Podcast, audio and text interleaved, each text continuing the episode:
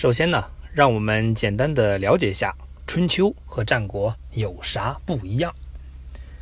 春秋时期，大家都是要面子的，同学间打打闹闹就想弄一个班长当当，后边呢跟着小弟很拉风，打架很少下狠手，吵完打完各回各家各找各妈。是的，这个学期孩子们就这点出息。但到了战国，大家贼拉务实，也没有兴趣收小弟了，班里开始流行直接下狠手，抢地盘吃独食。那被抢的孩子们怎么办呢？还能咋办？课桌都没了，退学呗。所以呢，战国就是大规模的退学潮。总结一下，从春秋到战国，同学们的荣誉之争忽然升级成了生存之争，冲突瞬间白热化，再加上班主任一如既往的无能，鸡飞狗跳的新学期开始了。OK。现在呢是战国部分，这个学期很乱，但难不倒我们。我们把它分成两个阶段就好了。第一个自由淘汰，这个阶段全班上下演绎了一出弱肉强食，各片区的大佬们疯狂地抢劫身边幼小同学的地盘儿，一边呢还不忘跟实力对手过招。第二部分是终极 PK，这个阶段。班里只剩下各片区的大佬们独霸一方，各自虎视眈眈，直到某位同学忽然开启变态升级模式，天下最终归一。很明显，第一个阶段班里减了职了，天昏地暗的混乱场面不可能存在一条清晰的线索穿起所有事件。所以呢，这个也算一个好消息，因为时间顺序终于不那么重要了。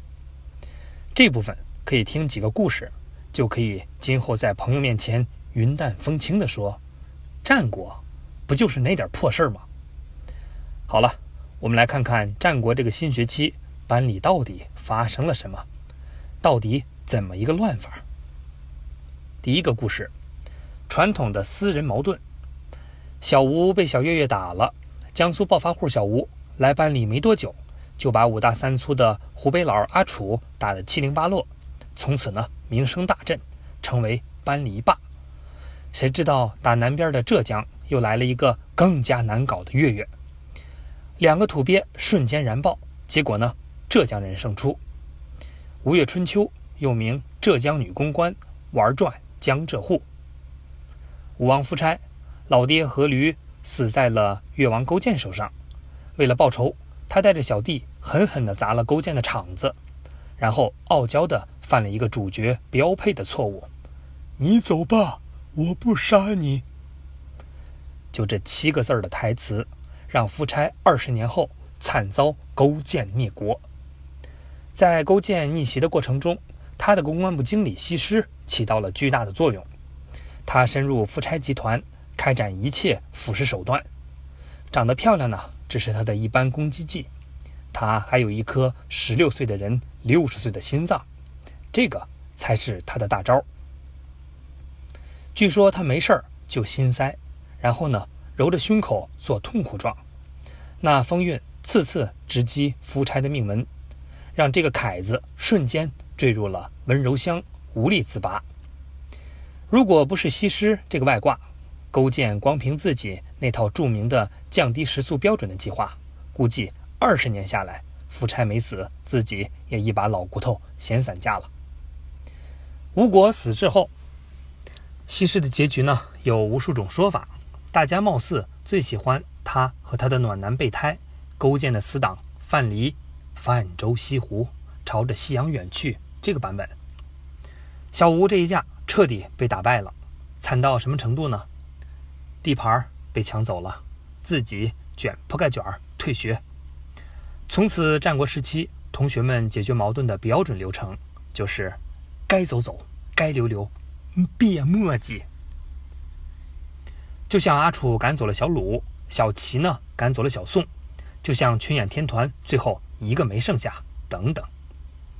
第二个故事，自家后院起火事件。小月月打完小吴以后，老靳家又出事儿了。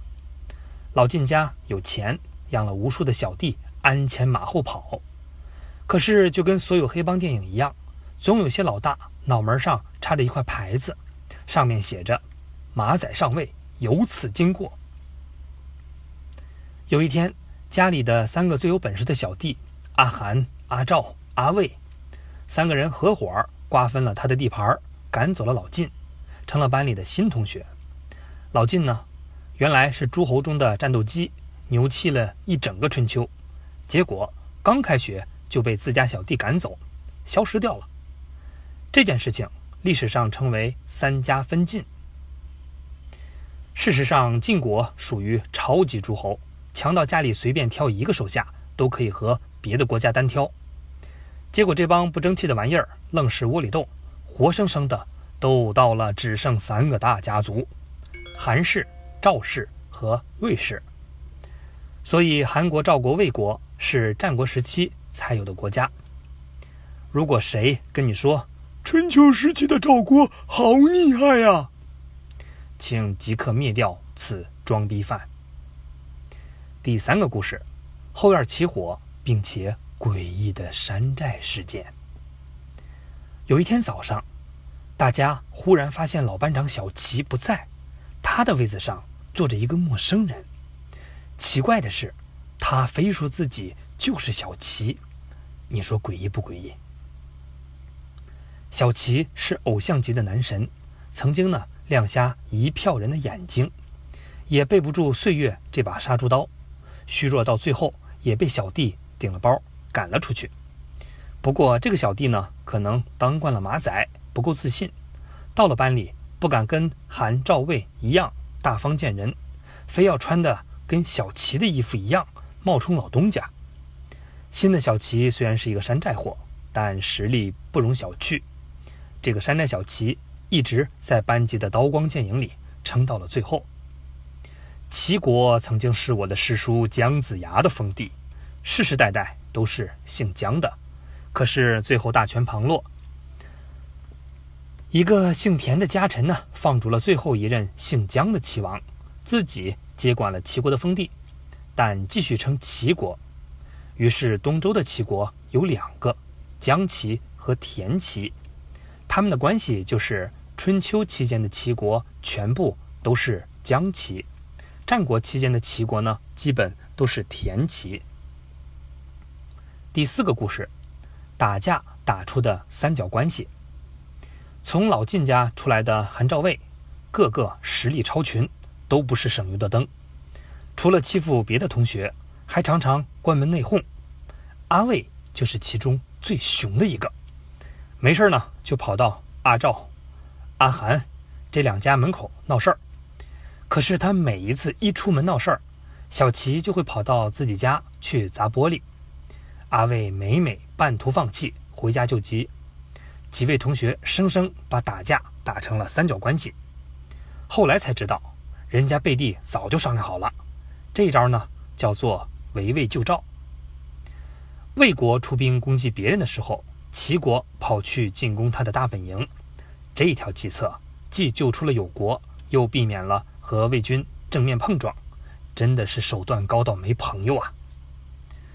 不过，这个故事最传奇的地方，还是几个大名鼎鼎的主角——鬼谷子的两个学生，腹黑师兄庞涓和蠢萌师弟孙膑。庞涓毕业到了魏国做了大官，把师弟孙膑呢也介绍了过去。可是后来嫉妒孙膑太有才华，开始陷害孙膑。最后呢，孙膑被挖掉了膝盖，逃到了齐国，然后受到重用。庞涓攻打赵国、韩国的时候，孙膑两次带着齐国部队直接进攻魏国。庞涓不得已呢，只能带兵回来救火，最后兵败，死于乱箭之下。第五个故事，三角关系不算啥，五个组团打一个，见过吗？这事儿呢，还得从装逼惯犯小宋说起。这货凭着对犯贱的满腔热情，一直从春秋到了战国。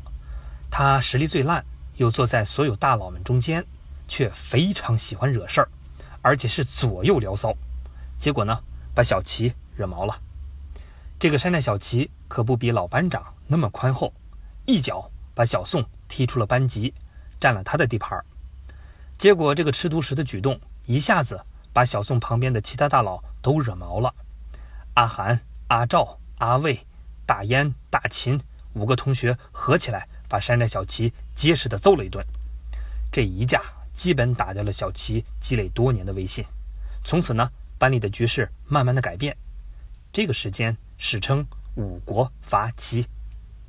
发展到这个时期，班里的群众演员们基本全部领了便当。局势似乎非常清晰了，于是乎，我们马上就要进入战国的第二个阶段，整个东周的终结篇——七雄。